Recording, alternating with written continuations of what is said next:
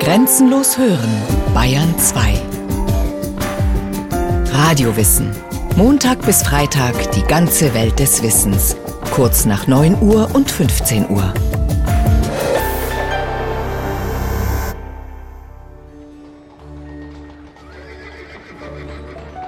Oh, elendes Los, eine Existenz auf der schwankenden Basis von Fürstengunst bauen zu müssen. Ich habe diesen Fehler in hohem Grade begangen. Konnte ich anders, nachdem einmal der erste Schritt geschehen war? Der sich hier selbst bedauert, ist mehrfacher Millionär und einer der erfolgreichsten und einflussreichsten Architekten des 19. Jahrhunderts. Als langjähriger Günstling des bayerischen Kronprinzen und späteren Königs Ludwig I. hat Leo von Klenze alle hohen Ämter im bayerischen Bauwesen unter Kontrolle. Zusammen mit seiner Frau Felicitas führt er in München einen großen Salon. Konkurrenten hat er rücksichtslos und intrigant aus dem Weg geräumt. Nur eins blieb ihm nicht erspart, das Hickhack mit dem Auftraggeber. Doch die Früchte der Zusammenarbeit mit Ludwig in München können sich durchaus sehen lassen. Der Königsplatz mit Glyptothek und Propyläen, die Residenz und die Hofgartenarkaden, die Ludwigsstraße, die alte Pinakothek und vieles mehr, alles Klenzes Werk. Selbst der für seine Spottlust berüchtigte Dichter Heinrich Heine zieht den Hut vor dieser Leistung, als er sich 1828 in München aufhält. Wenn wir die neuen Werke betrachten, die sich neben den alten erheben, so ist's, als würde uns eine schwere Perücke vom Haupte genommen und das Herz befreit von stählerner Fessel. Ich spreche hier von den heiteren Kunsttempeln und edlen Palästen, die in kühner Fülle hervorblühen, aus dem Geiste Klenzes, des großen Meisters. Was aber ist Klenzes ureigene Leistung? Was geht auf das Konto von Ludwig I.? Professor Hubert Glaser, Leiter des Forschungsprojekts Edition des Briefwechsels zwischen König Ludwig I. und Leo von Klenze an der Ludwig-Maximilians-Universität München. Man muss wohl sagen, dass zunächst einmal der Bauherr definiert, warum gebaut wird. Also Ludwig wollte eine repräsentative Straße nach Norden haben. Ludwig wollte einen großen Galeriebau haben. Ludwig hat von seinem Vater geerbt die Frage nach einer repräsentativen, dem Königreich angemessenen Erweiterung der Münchner Residenz. Also die Bauaufgaben kamen natürlich nicht vom Architekten her. Der Architekt war der Gestalter dieser Bauaufgaben. Und das Klenze ein glänzender Gestalter war, ist ja nicht zu leugnen. Das Münchner Stadtbild zeigt das heute noch. Ob Klenze wirklich ein schöpferischer Architekt war, sagen wir wie Borromini in Italien, darüber kann man natürlich streiten dass er ein hervorragender Arrangeur von Plätzen, von Innenräumen gewesen ist, ein hervorragender Designer, das, glaube ich, steht ganz außer Frage. Und aus dieser Mischung muss man dann den Königsplatz oder die Ludwigstraße verstehen. Unstrittig ist, dass Klenze München, das zu Beginn des 19. Jahrhunderts eine mittelalterlich anmutende Kleinstadt mit 50.000 Einwohnern war, das Gesicht einer Metropole von europäischem Rang gegeben hat. Sein klassizistischer, an Antike und Renaissance orientierter Baustil war neu für München und veränderte das Stadtbild völlig. Wer sich einer der Stadtführungen anschließt, die täglich von der Mariensäule ihren Ausgang nehmen, kann das auch heute noch erkennen. Mein Name ist Ina Bergmann, ich arbeite für den Weißen Stadtvogel hier in München und mache jetzt gerade eine klassische Altstadtführung. Trotz des Touristenrummes bekommt man in den Gässchen der Altstadt rund ums Hofbräuhaus eine Ahnung davon, wie eng, verwinkelt, dunkel es hier früher gewesen sein muss. Und dann, nur wenige Schritte weiter, die Straßen rund um die Residenz. Hier wirkt alles großräumig und monumental. Der Renaissance-Stil erinnert an den nahen Süden. Ina Bergmann steht mit den Teilnehmern ihrer Führung vor dem Denkmal auf dem Max-Josef-Platz. Hinter mir der erste bayerische König, Max der erste Josef. Der erste bayerische König ist König geworden, weil er verloren hat gegen Napoleon, wie alle anderen. Und deswegen sagt Napoleon hier, die Friedensbedingungen sind. Er darf weiter regieren, wenn er die Treue schwört, wenn er die bayerischen Soldaten auf Napoleons Seite kämpfen lässt.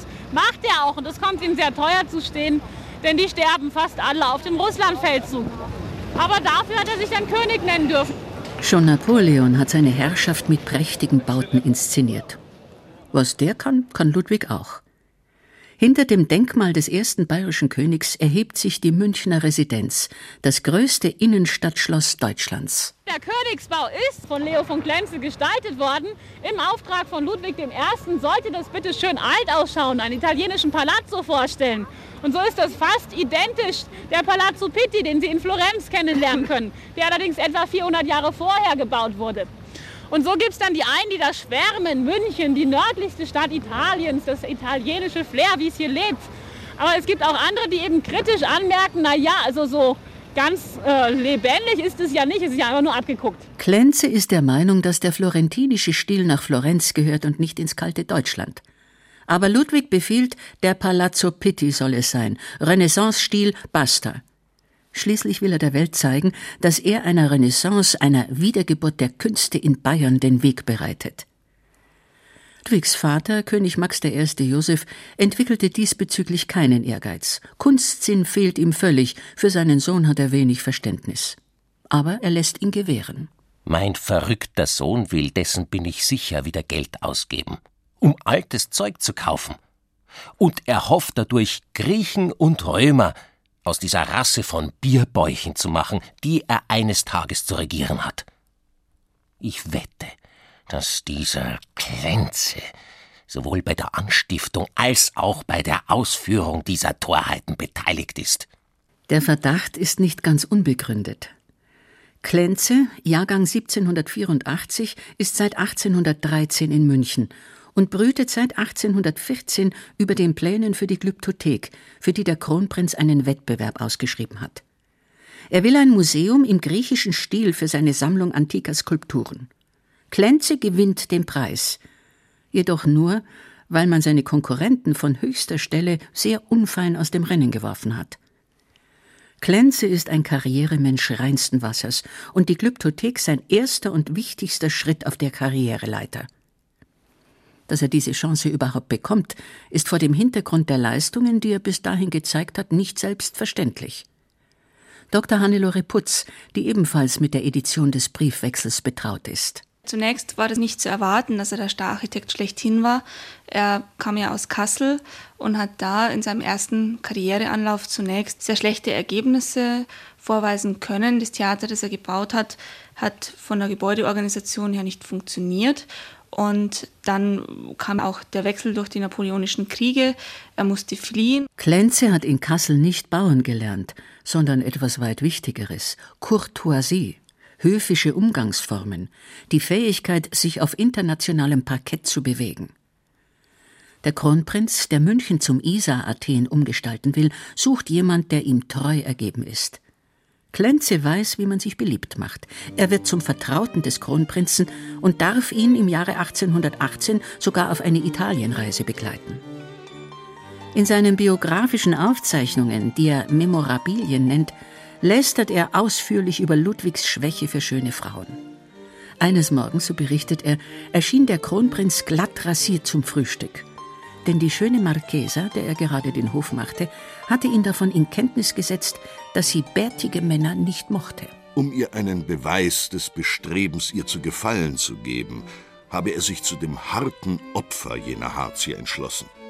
Mit dem größten Jammer aber habe er nun von ihr hören müssen, dass sie ihn ohne Bart gar nicht schöner finde und dass ihr mit dem gebrachten Opfer gar kein Gefallen geschehen sei. Wir alle, und besonders der Arzt, wurden nun auf das Dringendste um Mittel gefragt, den verlorenen Schmuck recht bald wieder wachsen zu lassen. Von mehreren vorgeschlagenen Medikamenten erhielt besonders das häufige Benetzen mit Speichel den größten Beifall und war zugleich in Anwendung gebracht. Der Kronprinz spuckte stets und bis zur völligen Ausdörrung seiner Speicheldrüsen auf die Finger, mit welchen dann vorsichtig bedacht, dass der kostbare Balsam nicht unnütz auf Stellen vergeudet würde, welche sich nicht zu bebahrten brauchten. Hunderte von Malen wurden wir dabei gefragt, ob das Wachstum bereits sichtbar sei. Bei seiner Rückkehr nach München muss Klenze sein diplomatisches Geschick nicht nur auf dem Gebiet der Kunst beweisen. In München angelangt, ward ich vom Könige und von der Kronprinzessin auf eine Art empfangen, welche mir deutlich zeigte, dass man mit den Liebesgeschichten des Thronfolgers wohl bekannt, aber auch wenig zufrieden war. Und von dieser Unzufriedenheit wohl etwas auf mich, seinen Reisegefährten, übertrug. Ich suchte, so viel es tunlich und schicklich war, eine Entschuldigung in dem lebhaften Gemüte, der dichterischen Tendenz und Seelendisposition des Fürsten hervorzustellen, aber ohne großen Erfolg, namentlich bei der trefflichen, höchst tugendhaft gesinnten Kronprinzessin, und sah wohl, dass ich immer meinen Teil von Misslaune zu tragen haben würde. Das ist nun einmal das Los derer, welche Thronfolgern dienen. Zu diesem schweren Los gehörte auch, dass Ludwig alle Baupläne sehen und genehmigen will. Oft hat er Einwände. Was beispielsweise haben Nischen in den Fassaden der Glyptothek zu suchen? Die sind doch nicht griechisch. Römisch, nicht hellenisch kommen sie mir vor. Und doch eines des Stils, als zu Athen die Kunst am höchsten, will ich in der Glyptothek sehen. Klenze jedoch will keine einfache Nachahmung klassischer Vorbilder. Er will die Formensprache der Antike an die Bedürfnisse der Gegenwart anpassen. Für die Glyptothek sind Nischen sinnvoll, weil man in ihnen Skulpturen aufstellen und zur Geltung bringen kann. Und dafür ist dieses Gebäude schließlich da. Erst die aus der Bestimmung eines Gebäudes entwickelte Charakteristik erhebt die Architektur zum Kunstwerk. Klenze ist ein Meister der Inszenierung von Innen- und Außenräumen. Seine Räume sollen, wie er sagt, die Seele des Besuchers in die passliche Stimmung versetzen, also eine bestimmte psychische Wirkung erzeugen. In der alten Pinakothek in München ist das besonders gut gelungen. Die Kunstwerke harmonieren perfekt mit der farbigen Raumausstattung, der Raumgestaltung und der raffinierten Lichtführung, die bis heute Maßstäbe setzt. Auch die Außenfassaden wirken wohl proportioniert, nicht langweilig, weisen trotz ihrer Länge keine unnötigen Schnörkel auf. Das Bauwerk ist ein organisches Ganzes, und der architektonische Reiz komme aus dem Inneren heraus, aber nie und in keinem Punkte von außen herein. Die Pinakothek bringt Klenze internationalen Ruhm und attraktive Folgeaufträge. Er darf die neue Eremitage in St. Petersburg bauen, noch heute eine der schönsten Gemäldesammlungen der Welt. Man muss ja denken, dass der Kaiser von Russland in München seinen Museumsbau gesehen hat. Und das war der ausschlaggebende Punkt für die Berufung Klenzes nach St. Petersburg. Man muss sehen, dass er in Paris bedeutenden Einfluss hatte. Auch König Louis Philippe ihn selbst durch sein Museum in Versailles geführt hat. Man muss das Hearing sehen oder die beiden Hearings, die im britischen Parlament veranstaltet wurden für das British Museum, wobei Klenze eben als Fachmann berufen worden ist und gehört worden ist. Das alles, auch seine spätere Tätigkeit als Kanalbaufachmann in Österreich-Ungarn, war ausschlaggebend für ihn auch, um von sich selber überzeugt zu sein. In München ist längst nicht jeder von ihm überzeugt. Hier ist er der meistgehasste Mann der Residenz. Glanz im Odeon, Glanz in der Pinakothek, überall Glanz und nichts als Glanz. Diese Glänze, meine Herren, erdrücken das Volk. Der Abgeordnete Rabel, Mitglied der Ständeversammlung, ärgert sich über die hohen Kosten.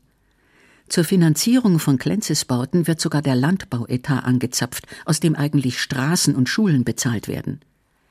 Braucht man angesichts der verheerenden sozialen Not und der miserablen Straßenverhältnisse wirklich nichts dringender als einen repräsentativen Museumsbau? Klenze, Monarchist, antiliberal gesinnt und ein Gegner von Volksvertretungen aller Art, hat für solche Fragen kein Verständnis. Für ihn sind seine Kritiker aus dem Volk einfach nur Kunstbanausen. So sehr wie ich ein Freund des gesetzlichen Zustandes in einem Lande bin, so sehr ekelt mich doch der Geist an, der in Bezug auf die Künste, denen mein ganzes Wesen angehört, aus unseren modernen Volksvertretungen hervorgeht. Millionen Worte sind in unseren Versammlungen gesprochen worden, nur zwei Worte sind nicht einmal genannt worden Schönheit und schön. Die Bedürfnisse des aufstrebenden Großbürgertums bezieht Klenze dagegen in seine Planungen für die Ludwigstraße ein. Ludwig hat zum Verdruss seines Hofarchitekten nur eins im Sinn: Monumentalität, Prachtentfaltung. Klenze hingegen weiß, dass die privaten Bauherren, die er zur Finanzierung dringend braucht, kostensparende und vielseitig verwendbare Bauten wollen. Keine teuren Effekte. München ist nicht Rom. Und Herr Meier, für den das Haus errichtet wird, kein Farnese oder Pitti. Die günstigen Verhältnisse der römischen und florentinischen Fassaden treten in Deutschland nie ein. Die Armut der Bauherren, das klein gemessene nordische Bedürfnis, die Not, der wenigen Sonne und Licht von außen Eingang zu verschaffen, die inneren Räume im Winter heizen zu können, sind ebenso viele Hindernisse gegen den Reiz italienischer Fassaden. Doch davon will Ludwig nichts wissen. Er verbittet sich jede Diskussion. Die Entschuldigung, dass der Baulustige das Zimmer nur so oder so hoch haben will, soll nicht mehr angeführt werden von nun an. Denn darum setze ich nicht fest, dass Häuser nach ihrem Plan gebaut werden, um zu niedere Stockwerke errichtet zu sehen. Die Fenster weiter auseinander, lieber Klenze, ohne welche das Große nicht großartig, wodurch auch das Kleine ebenso erscheint. Es kann und soll auch bei unseren Bürgerhäusern angewendet werden. Klenze löst das Problem, indem er zwar Renaissance-Fassaden baut, dahinter aber die Bürgerhäuser mehrerer Bauherren verbirgt. Ludwig ärgert sich über den immer eigenwilligeren Architekten und überträgt einige Projekte an der Ludwigstraße, beispielsweise die Staatsbibliothek, dem jüngeren Kollegen Friedrich Gärtner. Gewiss weiß ich Ihre Verdienste zu schätzen. Keinem Baumeister, weder in der antiken Welt noch in unserer Zeit, wurden so viele ansehnliche Gebäude übertragen als Ihnen von mir. Aber Darum gibt's doch auch noch andere ausgezeichnete. Und dem größten Künstler, wie dem größten Manne ziemt Bescheidenheit. Monopol taugt nichts. Darum wünsche ich einen tüchtigen Architekten, der mit Klenze in die Schranken treten kann. Doch Klenze kann als Chef der Hofbauintendanz und der Baukommission unliebsame Konkurrenten kaltstellen. Friedrich von Gärtner ist, wie viele andere, denkbar schlecht auf ihn zu sprechen. Der Kerl ist wie ein Bandwurm. Reißt ein Stück auch ab, wächst es doppelt nach. Klenze seinerseits schreibt Gärtners Berufung vor Augen boshaft an Ludwig.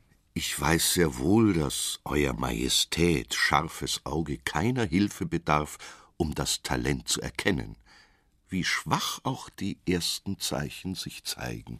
Gärtner steht den Nazarenern nahe, einer Kunstrichtung, mit der Ludwig immer mehr liebäugelt. Die Nazarener, religiös und katholisch, beschwören den Geist des deutschen Mittelalters, wollen eine neudeutsch-patriotische Kunst in Bayern schaffen. Für Klenze, den Kosmopoliten, ist das ein Graus. In erbittertem Kleinkrieg mit seinen Gegnern verteidigt er das Vorbildhafte der Antike.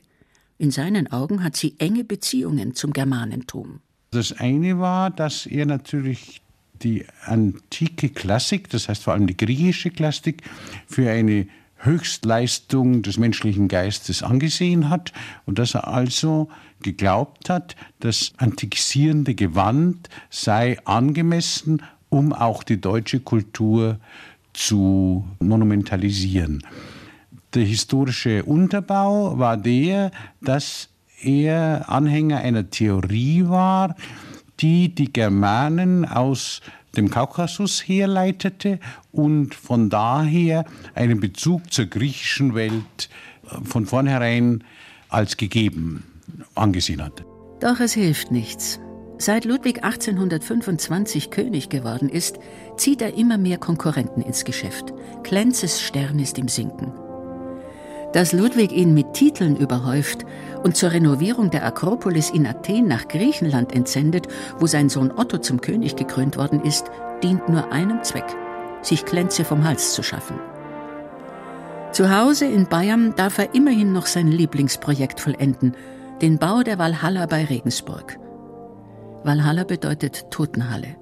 Ludwig will den rühmlich ausgezeichneten Teutschen einen Ruhmestempel errichten und ihre Büsten aufstellen. Der Gedanke der Walhalla resultiert aus der deutschen Situation nach den großen Siegen Napoleons über Österreich und über Preußen. Das hat ja in Deutschland eine nationale Stimmung geweckt Und der junge Kronprinz war ein Exponent dieser Stimmung. Und sein Gedanke war, wie bringt man die Deutschen dazu, wieder stolz zu sein auf die eigene Nation, trotz dieser schweren militärischen Niederlagen und trotz der Fremdherrschaft. Das war der Gedanke der Valhalla. Und da gab es zwei Konzepte einen Versuch, das zu realisieren in einem sogenannten deutschen Stil, jedenfalls empfand man das damals so, nämlich im gotischen Stil oder eben als einen überzeitlich vorbildhaften Bau im griechischen Stil, also letztlich nach dem Parthenon organisiert. Und in dieser Diskussion hat Klenze sich durchgesetzt mit dem Musterbau eben da bei Regensburg der ja letztlich auf Athen zurückgeht. Damit wollte man einerseits die deutschen Kulturleistungen ins Bewusstsein rücken, andererseits aber sie eben auch in Vergleich setzen zur antiken Kultur, also eine Genese der deutschen Kultur aus der antiken, vor allem der griechischen Kultur herleiten. Auch die Befreiungshalle bei Kelheim ein Projekt Friedrich von Gärtners baut Klenze zu Ende. Denn Gärtner stirbt 1847. Ein Jahr später dankt König Ludwig ab. Seine Affäre mit Lola Montes hat ihn beim Volk in Ungnade fallen lassen. Klenze fordert zusätzliches Geld für seine Dienste als Architekt. Ludwig bewilligt es nicht. Maximilian II., Ludwigs Sohn und Nachfolger, ist als Bauherr noch anstrengender als sein Vater. Klenze zieht es deshalb vor, Projekte im Ausland zu verwirklichen. Von dort schreibt er dann traurige Briefe an Kinder und Enkel. Ich fühle mich manchmal schrecklich einsam. Es fehlt mir nicht an Beschäftigung. Und ich kann nicht sagen, dass ich mich langweile. Und dennoch. Leo von Klenze stirbt wenige Wochen vor seinem 80. Geburtstag am 27. Januar 1864. Von der Nachwelt hat er sich nicht allzu viel erhofft. Wer weiß, ob nicht die Zeit es mit sich brachte, dass eine ernste, einheitliche Kunstepoche und Blüte ein für unsere Zeit unerreichbares Ziel war.